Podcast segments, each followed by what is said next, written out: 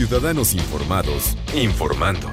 Este es el podcast de Iñaki Manero, 88.9 Noticias. Información que sirve. Tráfico y clima cada 15 minutos. ¿Sabes? ¿Sabes si tienes todo tu esquema de vacunación? Y, y, ojo, no estamos hablando ya de COVID, en este momento estamos hablando de COVID, estamos hablando de tus vacunas de por vida, tu historial de vacunación porque de repente pensamos que ya dejamos la niñez y ya tenemos que vacunarnos ni ponernos ningún refuerzo de nada. Es que sí vivimos en la completa ignorancia sobre si necesitamos el refuerzo de alguna vacuna o no. Porque muchos de nosotros ya, quién sabe dónde esté la cartilla y quién sabe qué pasó con nuestra cartilla de vacunación, qué fue de ella.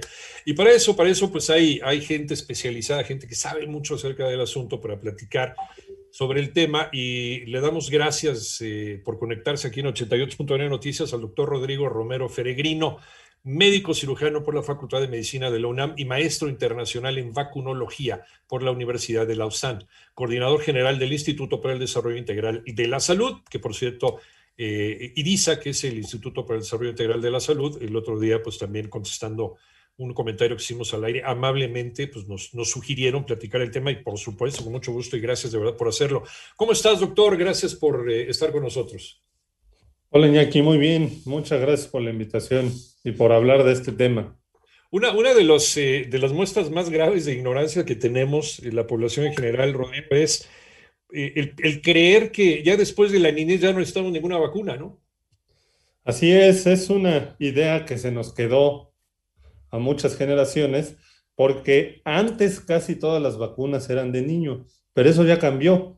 Hoy tenemos vacunas que se deben de aplicar en todas las etapas de la vida, como puede ser la vacuna de hepatitis B, de papiloma, de herpes zóster, de influenza, de neumococo, y podemos seguir la lista, porque hay muchas vacunas que primero se ponen en la infancia, luego hay unas que se ponen en la adolescencia, otros en la edad adulta, otros en adulto mayor y otras en situaciones especiales como las mujeres embarazadas, los que tienen alguna enfermedad como el VIH o les quitaron el vaso o enfermedades reumáticas, etcétera, etcétera, todos necesitamos una vacuna.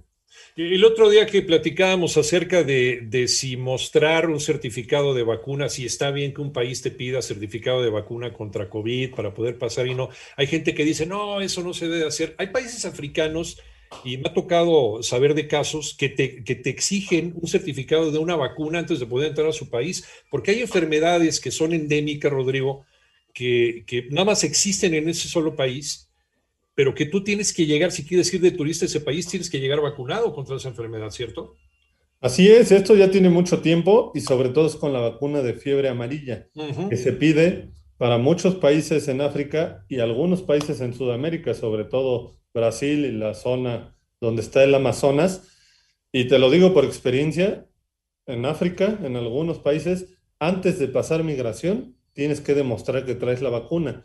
Y esto es tanto para protegerte a ti de que te vaya a dar, como que lo puedas llevar a tu país de origen. La fiebre amarilla en México, hubo fiebre amarilla, en los 40 todavía había, hubo un brote en Yucatán, entonces nos pueden reintroducir el virus.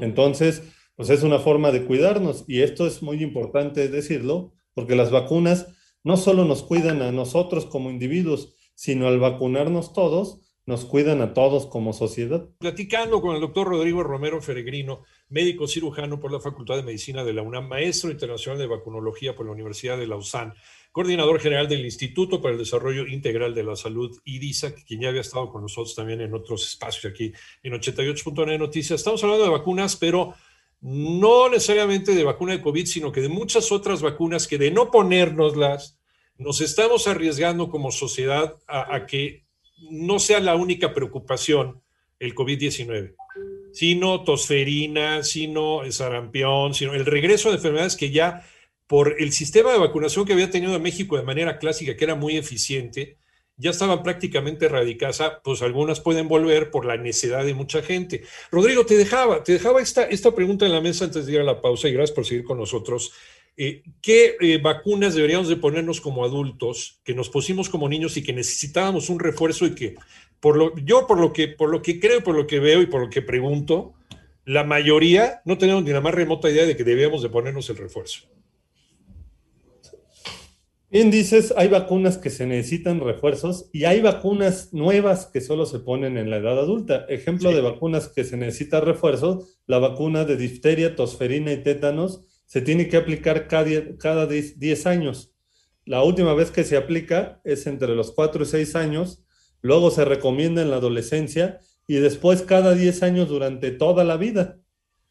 Esa es una. Otro ejemplo es la triple viral, que es sarampión, rubiola, paperas, si no nos aplicaron dos dosis de niños, se recomienda poner una dosis o si no sabemos.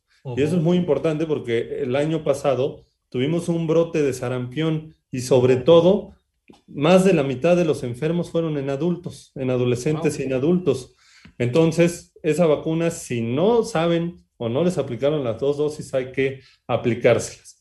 Y hay otras vacunas que se deben de aplicar si no les ha dado la enfermedad o si no les pusieron nunca la vacuna, como es la vacuna de varicela o hepatitis A, que es una enfermedad muy común y en adolescentes, adultos, es muy grave. Las dos pueden ser muy graves y llevar hasta la muerte. Otras vacunas, como la hepatitis B, el neumococo, el virus de papiloma, la influenza que nos tenemos que poner anualmente, el virus de influenza, la vacuna de meningococo, que sobre todo a personas que viajan o viven en lugares donde hay mucha gente, lo que le llamamos hacinamiento, se recomienda la vacuna de tifoidea, la vacuna de herpes zóster a mayores de 50 años.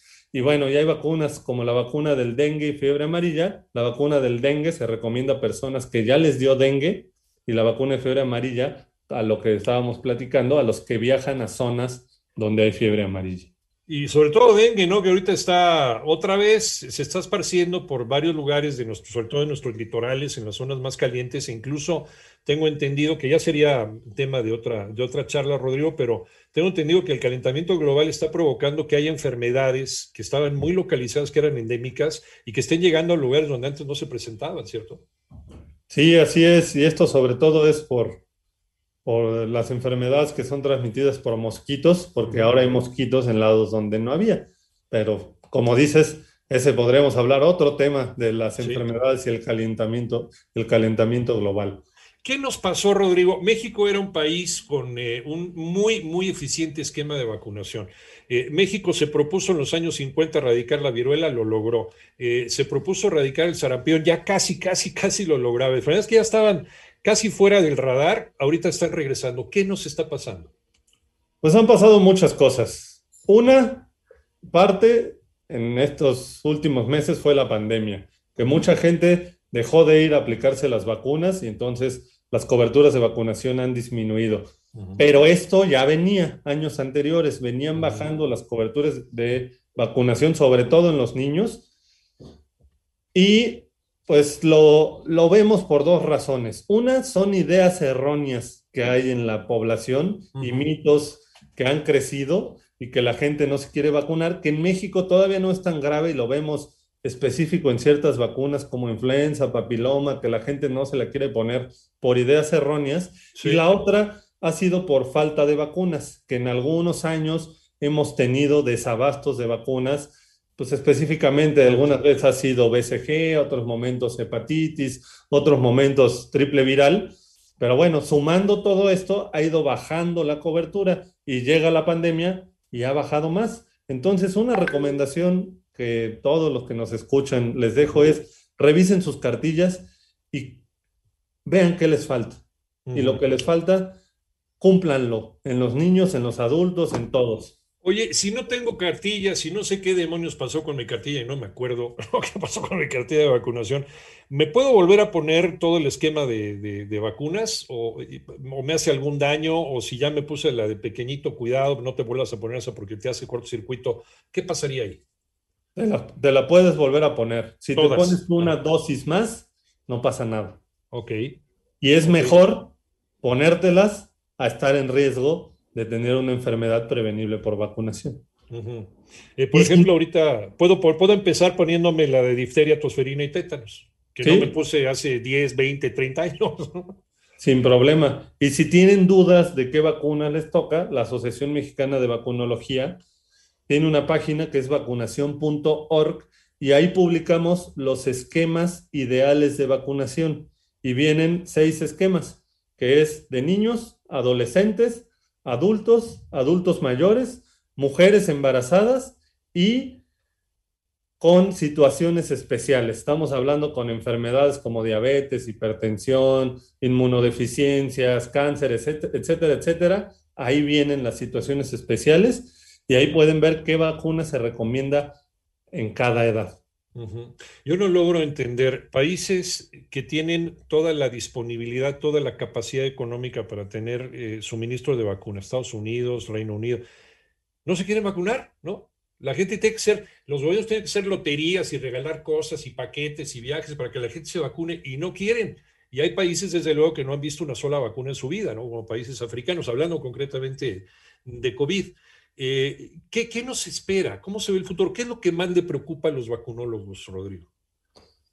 Que, se, que están disminuyendo las coberturas de vacunación y no solo en México, es un problema mundial. Y nos nos preocupa en todo el mundo. Es más, en 2020, una de las 10 causas que más preocupa para la salud en el mundo son las ideas erróneas de la vacunación, porque una idea errónea está haciendo que la gente no se vacune y entonces que se enfermen y puedan fallecer por una enfermedad prevenible por vacunación. Y vamos a poner un ejemplo, tosferina. Tosferina ya no la veíamos. Y hoy estamos viendo casos en todo el mundo de tosferina en adultos y en niños, y niños están muriendo por tosferina. ¿Por qué? Porque los adultos no nos aplicamos un refuerzo y entonces se los pasamos a los recién nacidos que todavía no tienen protección y mueren por eso. Los adultos no se mueren, pero tienen una tos que les dura meses y que se pueden hasta desmayar por la tos. Ese es un ejemplo de muchos. O sea, hay algunas enfermedades de las cuales nosotros los adultos ya estamos protegidos porque tenemos cierta inmunidad, pero al no haber casos desde hace muchos años, las nuevas generaciones no tienen ninguna protección inmunológica. Doctor Rodrigo Romero Feregrino, ¿en dónde te encontramos? Nos pueden buscar por medio de la Asociación Mexicana de Vacunología en vacunación.org y de IDISA en vacuna.com.mx y en las dos nos pueden preguntar y tenemos un sistema que se llama Robadoc para resolver dudas, donde un médico les va a resolver las dudas sobre vacunas. Oye, te molestamos más adelante con otros temas, ¿no? Este tipo. Claro que sí, con mucho gusto. Todos los Muchísimas gracias. Gracias, Rodrigo. Rodrigo Romero Feregrino, doctor médico cirujano por la Facultad de Medicina de la UNAM, maestro internacional de vacunología por la Universidad de Lausanne y coordinador general del Instituto para el Desarrollo Integral de la Salud. Le agradecemos muchísimo su gentileza. Gracias, doctor.